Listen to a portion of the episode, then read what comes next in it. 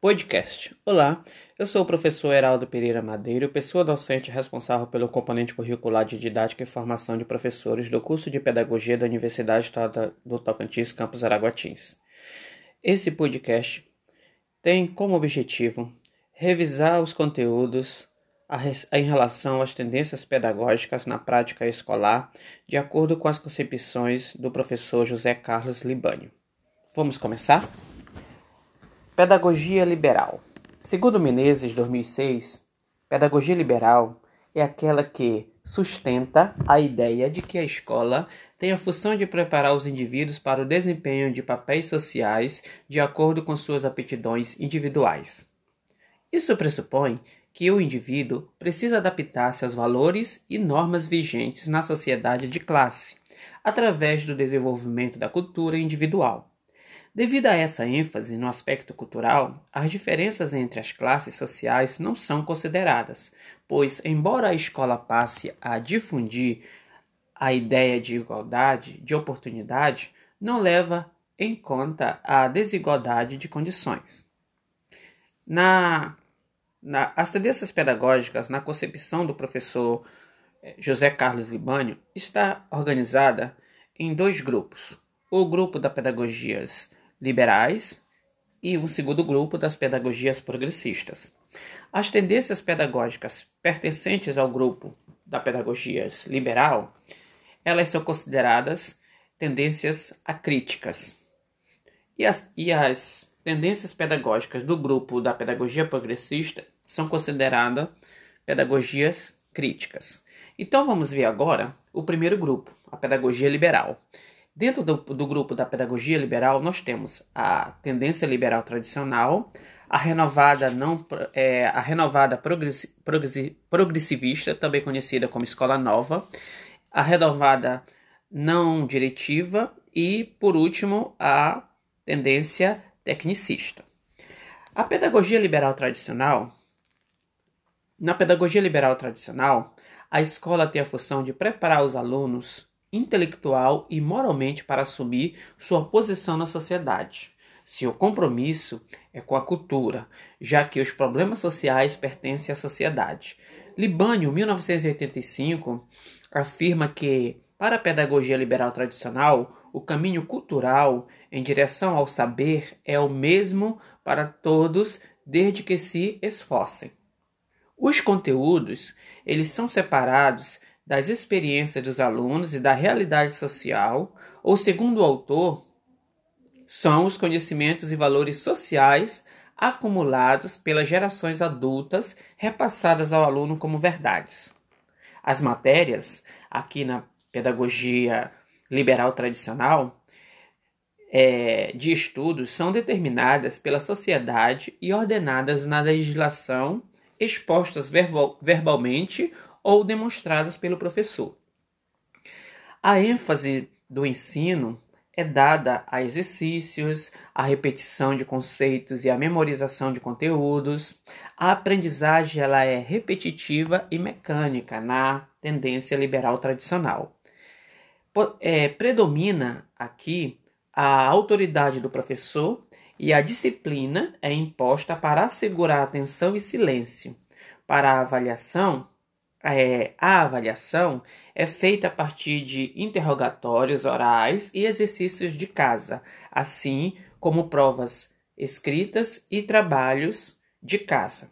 Como você viu aqui brevemente, né, os principais pressupostos da tendência liberal tradicional. Agora vamos entrar na segunda tendência do grupo das pedagogias liberais, que é a tendência renovada não é, renovada progressivista, também conhecida como escola nova. Nessa tendência renovada progressivista, o papel da escola é adequar as necessidades individuais ao meio social, organizando-se de forma a retratar a vida. O conhecimento resulta da ação docente tá? a partir dos interesses e necessidades dos alunos, valorizando mais os processos mentais e as habilidades cognitivas. O que quer dizer isso? As de conhecimento do que os conteúdos, né? Ou seja, é, quando eu falo em habilidades cognitivas, eu estou falando que as de conhecimento do que os conteúdos organizados racionalmente, ok? Os principais teóricos que sustentam essa tendência são Piaget, Montessori, é, Declory, Dewey, entre outros. Outras características importantes dessa tendência renovada progressivista são no método de ensino são valorizadas as formas de aprender fazendo, ou seja, pesquisa, descoberta, estudo do meio natural e social e solução de problemas. Uma outra característica dessa tendência, o papel do professor é auxiliar o desenvolvimento livre e espontâneo da criança. A disciplina surge a partir da conscientização dos limites da vida grupal. Outra característica, o relacionamento entre professores e alunos é positivo, gerando uma vivência democrática. É, a motivação aqui tenden nessa tendência, é, a motivação dos alunos, ela depende da força de estimulação dos problemas propostos pelo professor, ou seja, o professor é responsável pelo, pela, pela motivação dos alunos, né? É, e das disposições internas também, não é só essa habilidade do professor aí que a gente fez. Quando a gente fala que a motivação dos alunos depende da força de estimulação dos problemas propostos pelo professor e das motivações internas dos alunos e de seus interesses. Então, é um conjunto no todo, né? E por último, uma última característica aí dessa tendência, a avaliação, né? Ela é fluida e tenta ser eficaz à medida que os esforços e êxitos são pronta e exclusivamente reconhecidos pelo professor. Tudo bem até aqui? A próxima tendência de cunho liberal é a renovada não diretiva, também é conhecida como tendência humanista. A escola centra-se aqui nessa tendência a formação de atitudes, tá? Abre uma, uma aspa aí para essa formação de atitudes.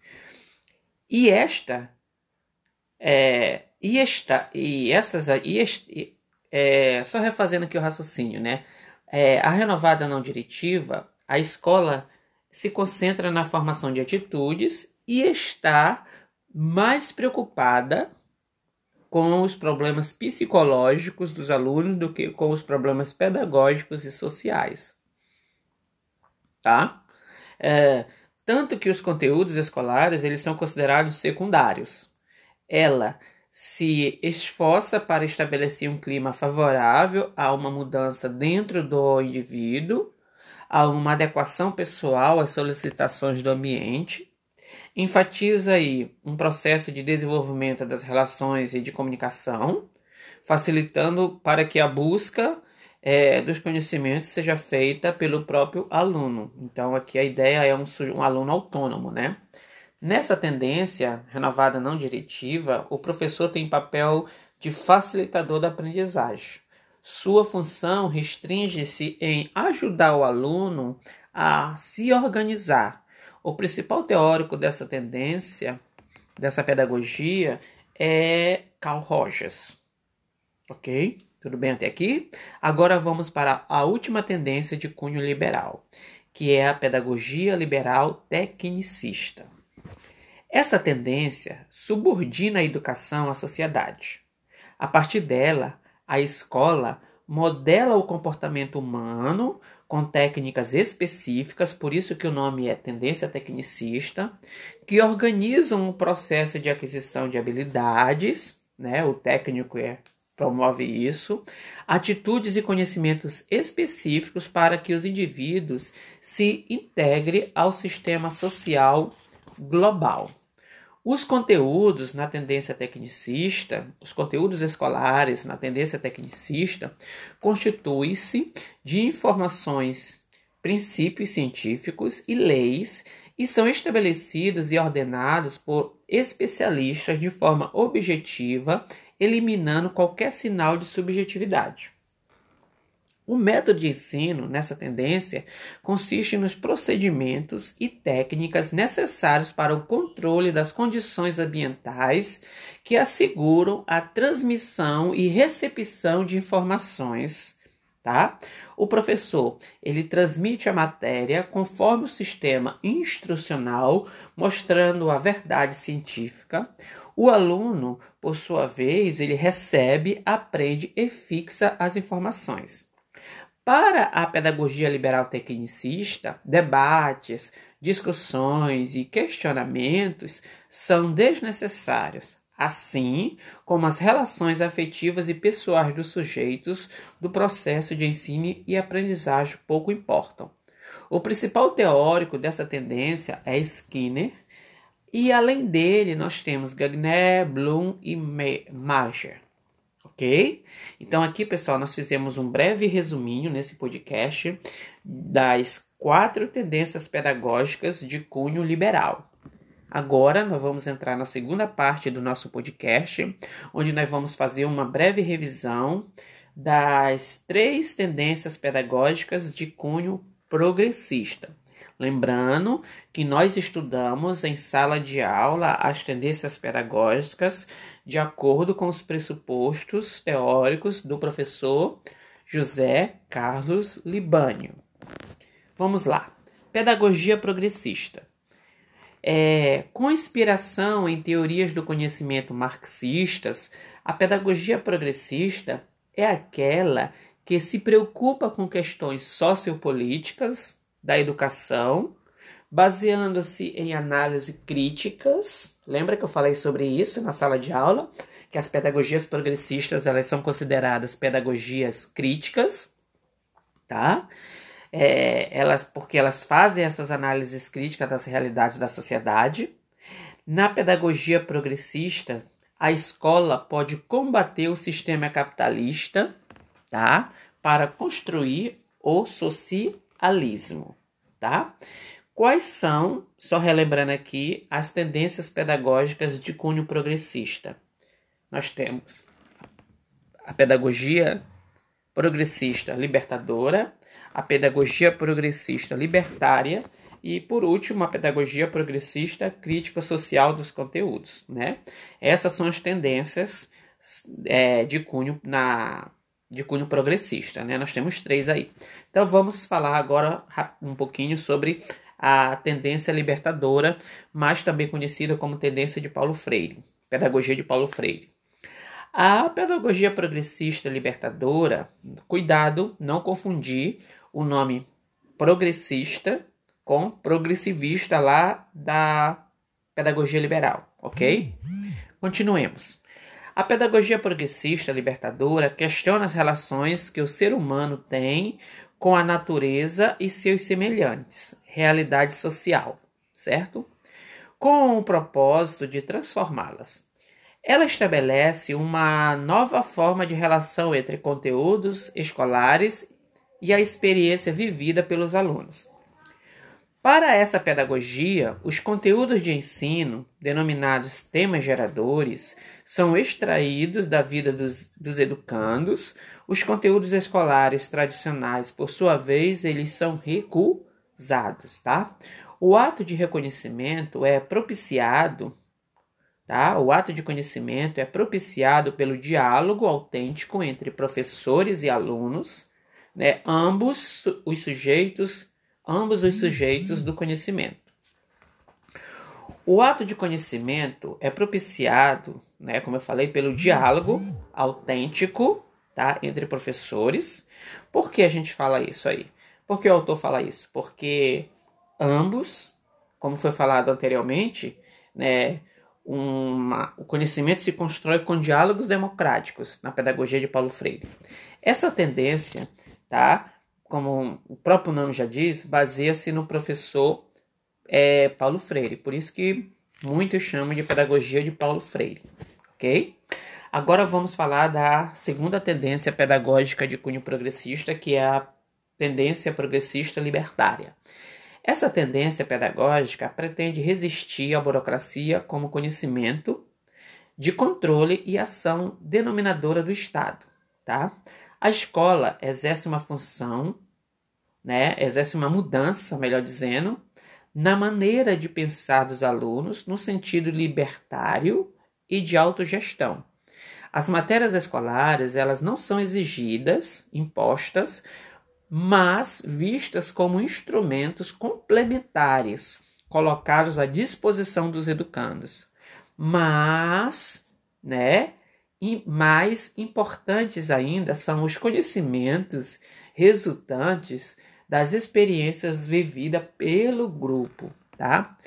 Aqui na, é, na tendência libertária, é, valoriza a vivência em grupo, na forma de autogestão, como método para os alunos buscarem as bases mais satisfatórias de sua própria instituição, é, com iniciativa e sem qualquer forma de poder.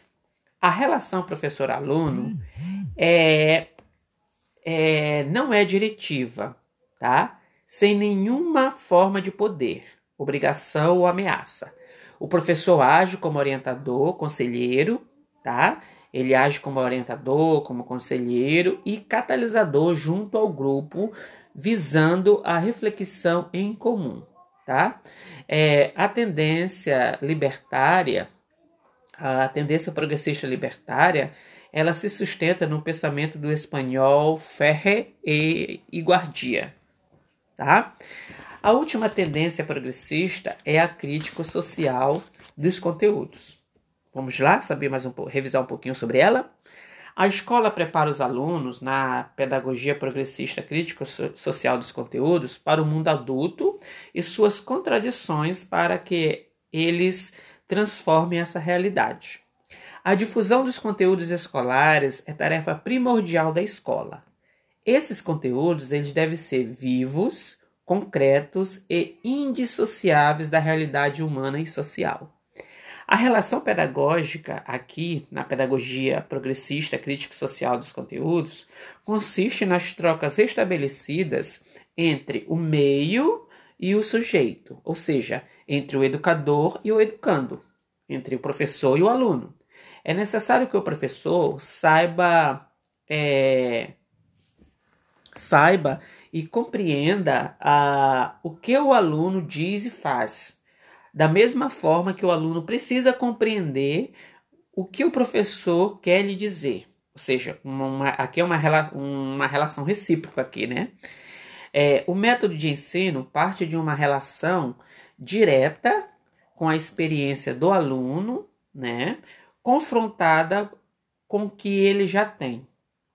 Também pode acontecer de o professor prover a estrutura cognitiva de que o aluno precisa para adquirir novos conhecimentos.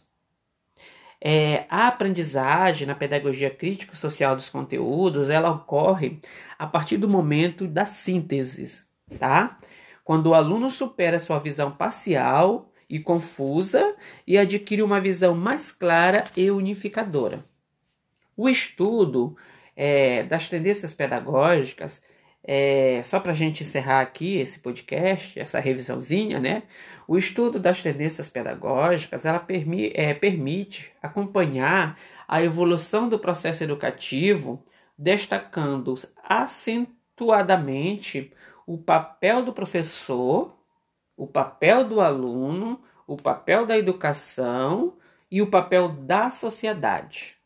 Esses elementos eles são necessários na medida em que oferece apoio teórico reflexivo para que ele possa encontrar bases ideológicas e metodológicas para sua atual ou futura prática pedagógica. Ok, pessoal? Bem, pessoal, aqui nós encerramos o nosso podcast de revisão.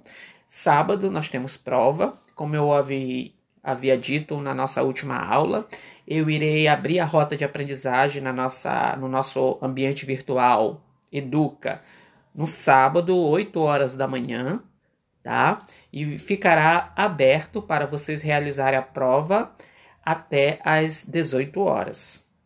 Ok? Boa, bons estudos e feliz semana para todos. Tchau, tchau.